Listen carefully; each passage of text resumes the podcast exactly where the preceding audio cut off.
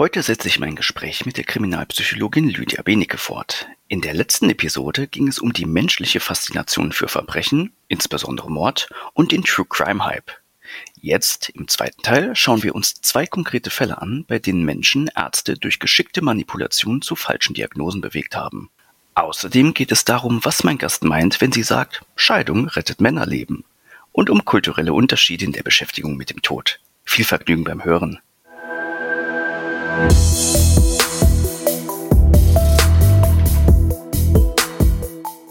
Man sagt ja zum Beispiel, dass die Wiener eine besonders mobile Ader haben oder in Mexiko gibt es den Tag der Toten, Dia de los Muertos. Gibt es da kulturelle Unterschiede, wie Menschen auf Mord und Tod generell reagieren?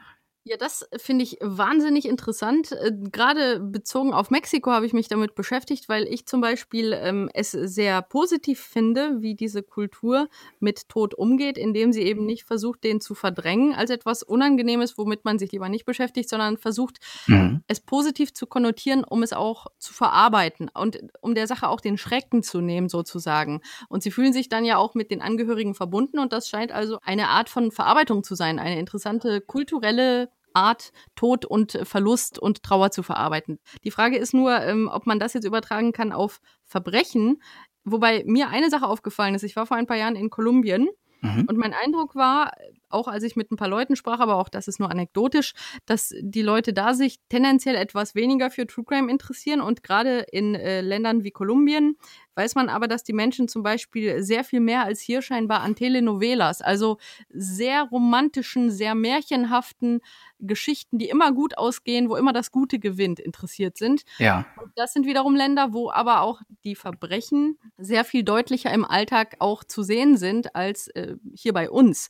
Die Frage Frage wäre also, wenn jemand irgendwo lebt, wo Verbrechen alltäglicher sind als bei uns, ob da nicht vielleicht das Interesse kleiner ist und bei uns, wo eben die meisten Menschen sagen würden, also ich kenne jetzt auch keinen persönlich, der vielleicht von einem ganz schweren Verbrechen betroffen ist, auch wenn das nicht stimmt, glauben das die meisten, dass sie keinen kennen, ob man da eben sich mehr damit beschäftigt, weil es subjektiv weiter weg vom eigenen Leben ist. Aber das sind nur Überlegungen meinerseits. Ich habe da jetzt auch keine Daten zur Hand, die das jetzt stützen würden. Da kann ich dir beispringen. Es gibt den ja. Medienwissenschaftler Jens Hochratz, der sagt, mhm. jetzt zitiere ich mal, in Krimi-Formaten geht es meistens um Schmerz, Angst, Hass, Liebe, also um die mhm. großen Gefühle. Also es mhm. gibt tatsächlich so eine Art Daily Soap-Charakter, den man mhm. auch mit True Crime verbindet.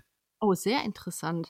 Okay, das muss ich mir mal genauer anschauen. Wäre halt die Frage, ob, ob die Leute weniger Böses sozusagen in den Märchen haben wollen, wie in den Telenovelas halt, wenn sie halt im Alltag sich mehr bedroht fühlen. Wir leben ja nun hier tatsächlich in einem Land, wo Menschen sich eigentlich sehr sicher fühlen können, wenn man es mal objektiv betrachtet. Mhm. Besonders wenn man schon andere Länder besucht hat, wird einem das sehr klar.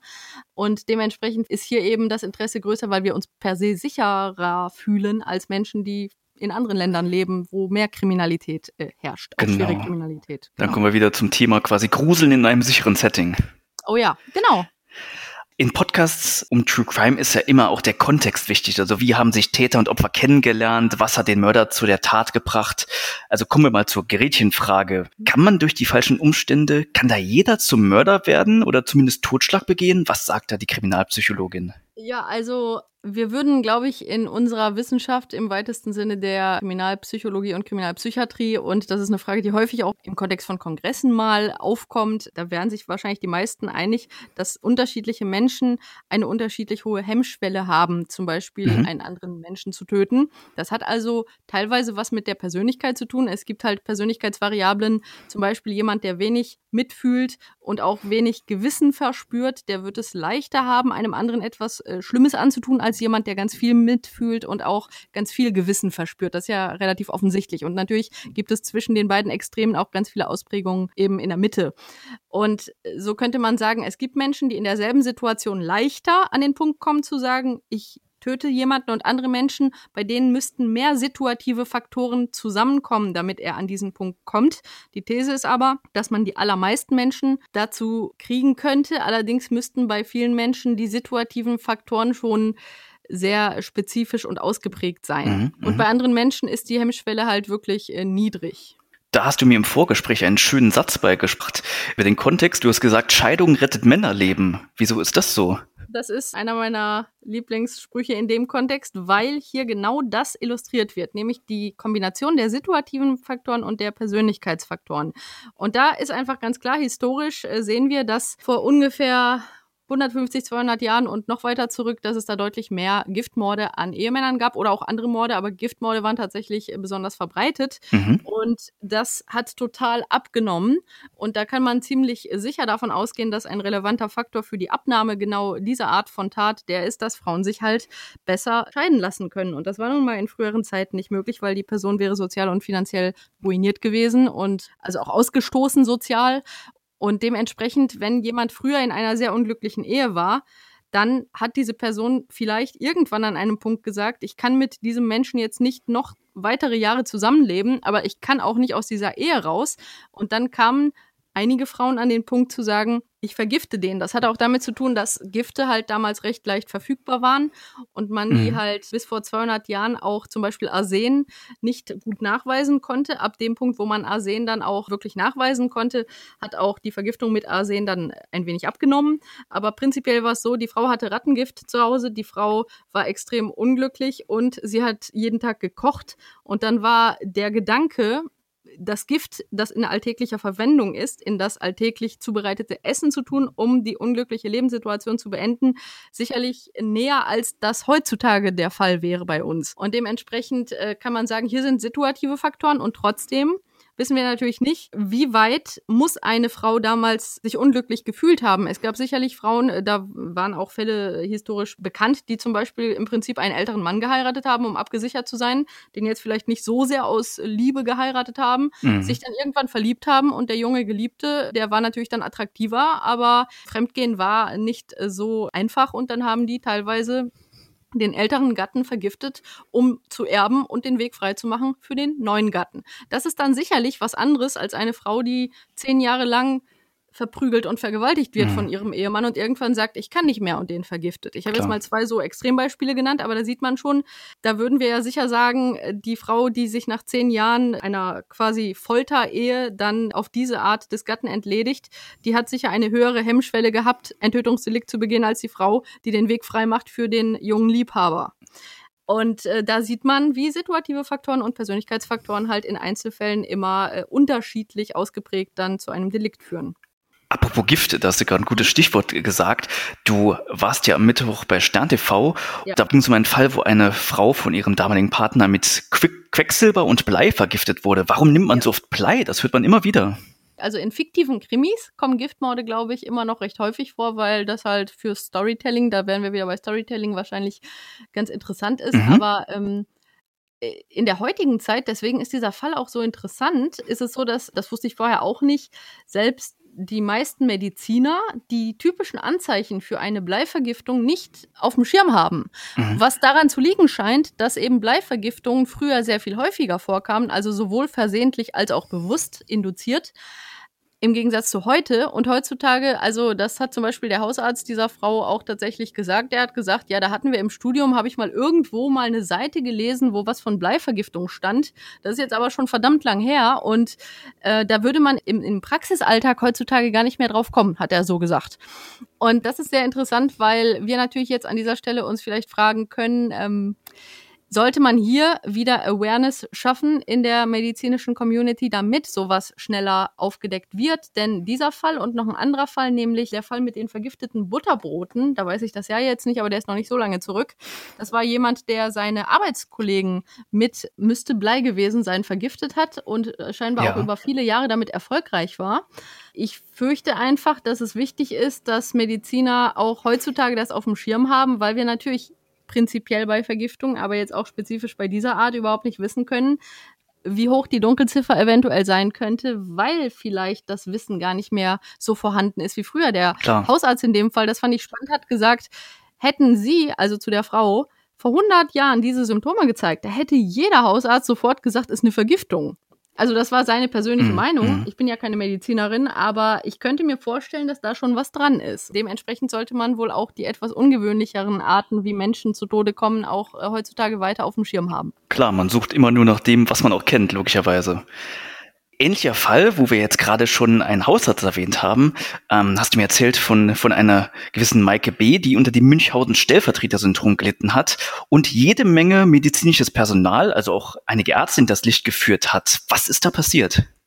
Ja, also das war auch ein interessanter Fall, weil äh, Stern TV selbst äh, hat den auch nochmal aufgearbeitet, denn sie hatten einige Jahre zuvor diese Frau auch dargestellt als eine sehr aufopferungsvolle Mutter. Die hatte nämlich mehrere Kinder, von denen sie angab, dass diese unter einem komplexen Gemisch an sehr schweren Erkrankungen leiden würden, unter anderem Glasknochen und sie seien Bluter. Rheuma. Ja, also es war in jedem einzelnen der Fälle war es eine, eine wirklich sehr ungewöhnliche Mischung an allerlei schweren mhm. Krankheitssymptomen, wo sogar äh, von einem Arzt dann erklärt wurde, dass das Problem ist, dass wenn man die eine Krankheit äh, dann behandeln will, die Medikamente aber wiederum nicht gegeben werden können, weil das wiederum die anderen Erkrankungen fördern würde. Also das sei sehr komplex. Und das Komische war halt, dass sie diese Symptome bei all ihren jüngsten Kindern auch tatsächlich so dargestellt hat. Dann stellte sich heraus, dass diese Frau aber nicht nur gelogen hat, um die Krankheitsgeschichten zu verändern, sondern sie hat auch Unterlagen gefälscht, eindeutig medizinische Unterlagen gefälscht, was offenbar auch erklärt, warum sie so weit gekommen ist, weil natürlich neue Behandler, wenn sie medizinische Unterlagen haben, davon ausgehen, dass das, was da steht, auch so stimmt. Und da wären wir wieder bei dem Problem, dass natürlich im Alltag äh, Mediziner jetzt nicht unbedingt davon ausgehen, dass ihnen gefälschte medizinische Unterlagen gegeben werden. Ebenso wie sie typischerweise nicht davon ausgehen, mhm. dass mhm. eine Mutter so umfassende, schwere Erkrankungen bei ihren Kindern wirklich bewusst induziert. Der Hausarzt hat gesagt, Zitat, es gab einen Fehler im System. Und zwar meint er damit, dass sie die Arztbriefe nur manipulieren konnte, weil sie halt eben nicht in einer EPA oder so gespeichert werden, sondern von Facharzt zu ihm geschickt werden. Und sie konnte dann, ich sage jetzt mal ein bisschen provokativ, ein bisschen drin ja. rumkritzeln. Und das war auch das, die Kritik des Gerichts, dass sie gesagt hat, also das Kind war doch vor dir als Arzt. Du hättest das mal genauer angucken sollen, anstatt einfach blind Briefen von deinem Kollegen zu vertrauen. Ja, da sieht man mal, äh, wie viele Schwächen des Systems sich offenbaren, wenn man dann halt solche Fälle hat. Also sowohl der Maike mhm. B-Fall als auch der Bleivergiftungsfall zeigen halt, dass man sicher einiges optimieren kann und dadurch auch sehr gut lernen kann von solchen Fällen und im besten Fall dann auch zukünftige Fälle ähnlicher Art verhindern kann. Mhm. mhm. Ich war halt selbst sehr erstaunt, welches Ausmaß der Maike B-Fall genommen hat. Also es war nicht nur, dass die Kinder wirklich wahnsinnig viele Medikamente gestellt bekommen haben, wobei die Frau denen wohl nicht all diese Medikamente wirklich verabreicht hat, aber äh, sie hat zum Beispiel auch die Schule ihrer Söhne dazu gebracht, dass die da auch ähm, Barrierefreiheit schaffen und einen Fahrstuhl für ihre Söhne, die dann auch im Rollstuhl von also begleitenden Personen dahin gefahren wurden, scheinbar teilweise, dass der äh, Fahrstuhl gebaut wird. Und sie soll da auch sehr dominant aufgetreten sein, in dem Sinne, so inhaltlich, ja, wenn sie jetzt hier nicht die Schule umbauen, dann ist die Presse bestimmt interessiert daran, dass sie hier keine Barrierefreiheit schaffen für Kinder. Also. Genau, subtile Drohungen immer wieder. Ja, also es ging, und daran sieht man, nicht nur um finanzielle Bereicherung, die auf jeden Fall hier mit ein Motiv war, sondern definitiv auch um Machtausübung und auch Selbstaufwertung. Und die Selbstaufwertung hat man dann in dem Videomaterial, ich habe mir das komplett angeschaut, hat man sehr deutlich gesehen, dass sie halt die ganze Zeit gesagt hat, wie stark sie ist. Und sie hat auch in der Sendung damals, als man noch nicht wusste, was sie da tut, gesagt, dass sie das halt annimmt und dass sie sich nicht irgendwie mit dem Schicksal jetzt wirklich hadert, sondern dass sie halt das Beste draus macht. Und deswegen haben ja auch alle gesagt, was für eine bewundernswerte, fast schon heilige dass die das alles mhm. so nimmt und dann auch noch, das war in dem Film auch zu sehen, auch noch andere Kinder mit Beeinträchtigungen sogar noch als Tagesmutter teilweise betreut hat. Also da sieht man das Motiv der Aufwertung, dass alle sie bewundern sollten, dass sie aber durch diese quasi heiligen Aura um sich herum auch sehr viel Macht hatte, dass sie eben sagen konnte, ich möchte, dass die Schule jetzt hier umgebaut wird. Und das hat sie dann, also das, da sind viele Motive meiner Meinung nach drin gewesen. Bereicherung, Macht, Aufmerksamkeit. Und dieser Fall ist wirklich ein Extremfall, einfach weil, weil es so lange in dieser extremen Form auch funktioniert hat, was sie da betrieben hat. Ich glaube aber, mhm. dass Fälle, die weniger extrem sind, dass die eine größere Wahrscheinlichkeit haben, nicht aufzufliegen. Und hier wäre wieder der Punkt, dass man nur etwas erkennen kann, wenn man weiß, dass es existiert und deswegen Münchhausen bei Proxy, wo also typischerweise besonders häufig Mütter ihren Kindern Krankheiten induzieren, da muss man natürlich als medizinisches Personal schon auch irgendwie wissen, dass es das gibt und im Zweifelsfall auch vorsichtig sein. Genau, das können wir auf jeden Fall schon mal unseren Hörern mitgeben. Also immer den Patienten gutgläubig zuhören, aber jetzt auch nicht blind alles glauben, was gesagt ja. wird, weil selbst wenn es ein Kollege diagnostiziert hat, es gibt auch da Manipulationsmöglichkeiten. Total. Und wichtig, ich sage das prinzipiell immer in allen Kontexten, man muss vorsichtig sein, wenn ein Mensch es schafft, positive Emotionen zu erzeugen. Sei es, dass man die Person sympathisch mhm. findet oder auch Mitgefühl hat, weil sie authentisch eben äh, betroffen wirkt. Gerade als Kriminalpsychologin, die wahnsinnig viel mit sehr manipulativen Tätern arbeitet, kann ich nur sagen, man muss immer auch sein Bauchgefühl hinterfragen. Denn viele manipulative Täter und Täterinnen nutzen, dass sie wissen, sie können andere Menschen einnehmen, sie können ihnen Emotionen auslösen, also Sympathie, Mitgefühl und ja, in ja. dem Moment, wo man Sympathie und Mitgefühl empfindet, ist man weniger kritisch und das gilt für jeden Menschen, auch für medizinisches Fachpersonal und es ist natürlich wichtig, diese Emotionen zu haben, gerade in einem Helferberuf. Andererseits sollte man aber immer wissen, dass auch jemand, der super sympathisch ist, ein wahnsinnig stark belügen kann und man umso mehr immer auch rational drangehen muss. Medizinisches Personal kommt ja auch oft in True Crime vor, also ob jetzt Krankenpfleger, Todesengel, wie die Medien sie gerne nennen, oder selbst rein fiktionale Charakter, jetzt wie ein Hannibal Lecter.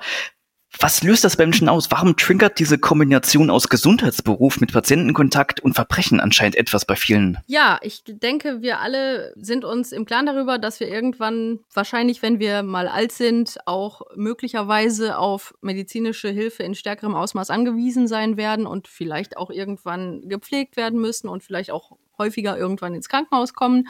Und da wünscht man sich natürlich in Sicherheit zu sein. Und ich denke, das ist die mhm. sehr, sehr gruselige Vorstellung, dass man gerade dann, wenn man besonders hilflos und hilfsbedürftig ist, genau dann auf jemanden treffen könnte, der das dann ausnutzt und einem noch schadet. Und ich denke, diese Vorstellung ist halt besonders furchterregend, weil sie halt nicht so abstrakt ist, sondern etwas ist, was jedem von uns oder auch unseren Angehörigen äh, geschehen kann. Ja, interessant. Da haben wir heute viel gelernt. Ich danke dir sehr für deine Zeit, Lydia. Sehr gern.